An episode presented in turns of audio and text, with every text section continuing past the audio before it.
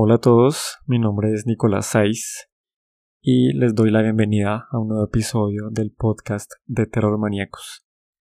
En el día de hoy regreso con otra reseña, esta vez de otra película de terror muy esperada de este año y como ya se dieron cuenta por el nombre de este episodio, estoy hablando de Evil Dead Rise, una película que ya llevaba retrasada un poco porque se iba a estrenar el año pasado y estaba inicialmente pensada para que llegara, directamente a la plataforma de HBO Max.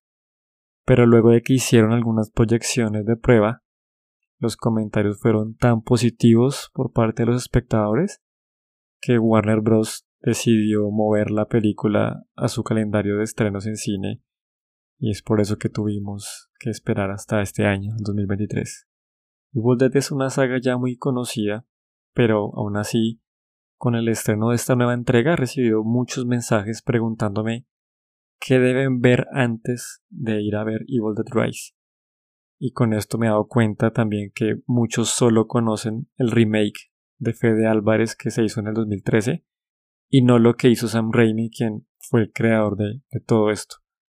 Entonces siempre es grato ver por un lado que muchas personas quieren ponerse al día con lo que aún no han visto y además pues también reconocer el trabajo de Fede Álvarez, quien realizó una versión mucho más seria de lo que Raimi hizo en su momento, que como ya sabemos los que hemos visto su trilogía, tiene mucho también de comedia y absurdos, además del obviamente terror que lo engloba todo. Entonces, antes de seguir, quiero hacer un pequeño paréntesis para decir que ese remake del que hablé ahorita de Fede Álvarez es para mí de los mejores remakes de las últimas décadas y una prueba irrefutable de que algo puede salir muy bien al rehacer una película. Actualizar una historia y llevarla a un nuevo público no tiene nada de malo, y así como muchos prefieren la versión original de Raimi, otros preferirán la versión de Álvarez. Y eso está perfectamente bien, cada quien tiene sus gustos, luego yo no soy partidario de esas personas que vienen quejándose de las secuelas y los remakes. O sea, imagínense ustedes ser un fanático del género y quejarse de que tengamos más contenido para ver.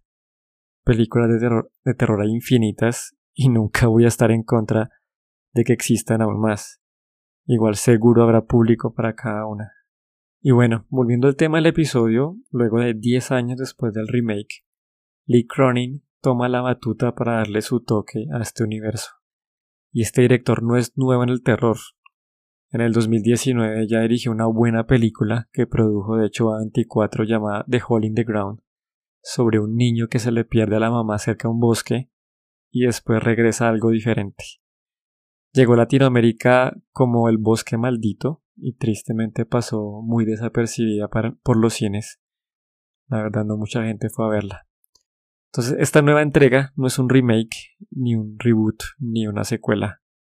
Es una historia independiente que ocurre en el mismo universo de todos los trabajos anteriores, de la trilogía de Sam Raimi, la película de Fede Álvarez y la serie de Ash vs. Evil Dead. Porque de hecho no sé si recuerdan, para los que han visto la trilogía, eh, en la tercera película de Raimi, que se llama Army of Darkness, se nos cuenta que existen tres libros diferentes del Necronomicon Ex Mortis. Uno es el que conoce Ash en la trilogía de Raimi y que también vemos de nuevo en la serie. Otro es el que al que se enfrenta Mia en la película de Fede Álvarez. Y el tercero es el que vemos en esta nueva entrega de Lee Cronin. Entonces por eso los tres libros son ligeramente diferentes en apariencia, aunque el propósito y su finalidad sigue siendo el mismo. Iniciar un ritual para invocar a los demonios que empiezan a meterse en el cuerpo de las víctimas. Todo esto que estoy diciendo fue confirmado por el mismo Lee Cronin en una entrevista y es algo que también comentó con Sam Raimi. Y es que existen tres versiones diferentes del Necronomicon Ex Mortis. Entonces entrando en la película, esta empieza con un corto prólogo que aunque pareciera al principio que no tuviera conexión con el resto de la película, si entendemos bien al final que no es así. Acá y por primera vez estamos en una ciudad grande como Nueva York, en un apartamento de un edificio abandonado y bastante viejo, que según aprendemos después fue tiempo atrás un banco. Ahí vive una familia, una madre y sus tres hijos, que reciben la visita de una tía que trabaja como técnica de guitarras y que además está embarazada. Luego, después veremos que hay un temblor que agrieta el viejo edificio y los tres hijos encontrarán una bóveda escondida que se encontraba bajo tierra. Ahí, como podría esperarse, encuentran un libro viejo cubierto de piel humana junto con unos vinilos viejos.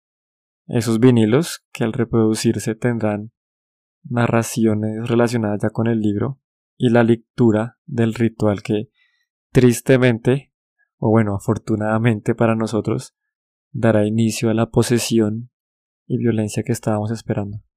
Entonces, Evil Dead Rise es una película violenta, como es de esperarse pues, de una película esta franquicia.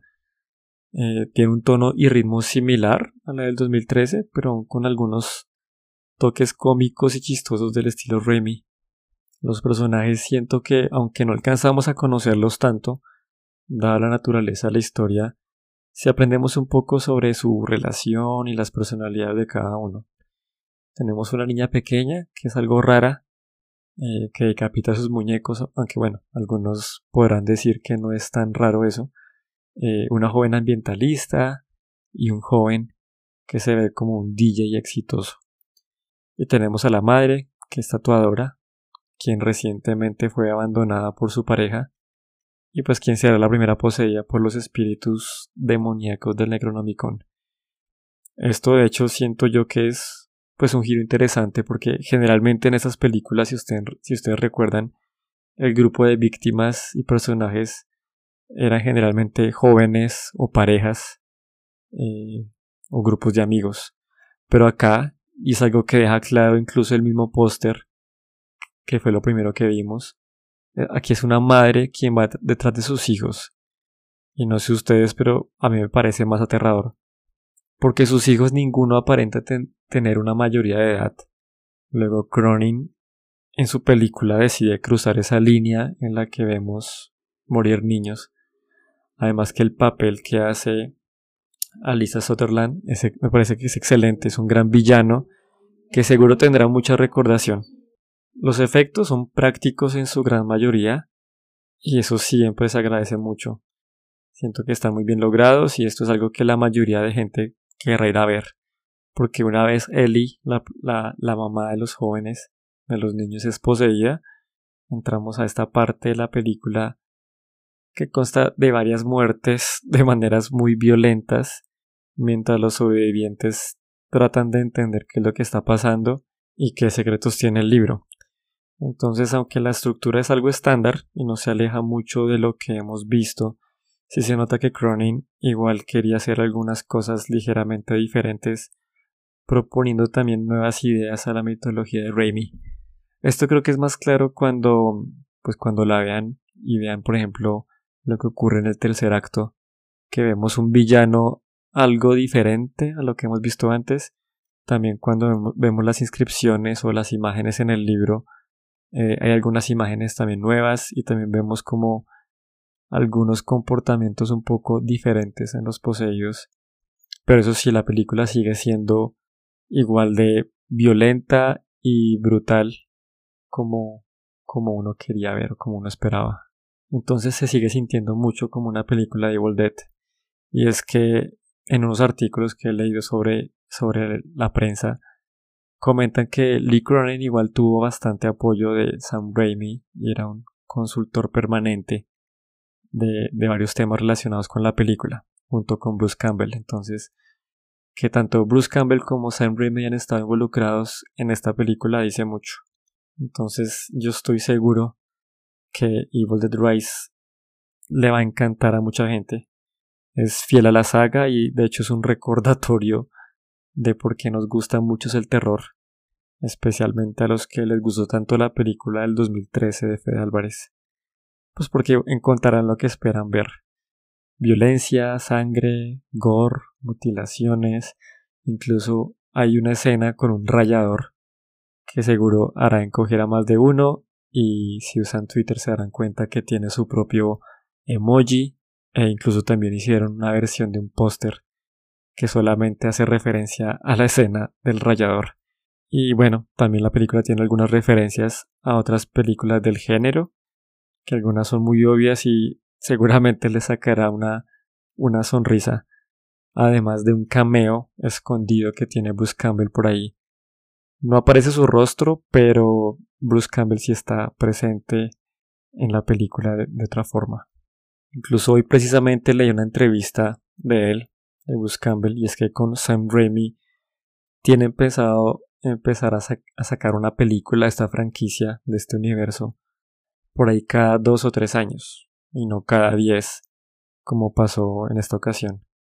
Entonces, mi recomendación es que vayan a verla, o sea, aprovechen que está en cines porque verla ya siempre será mejor y siempre se disfrutará más. Además es la forma de apoyar y demostrar que este contenido vale la pena hacerse y pues además que vale la pena traerse al país.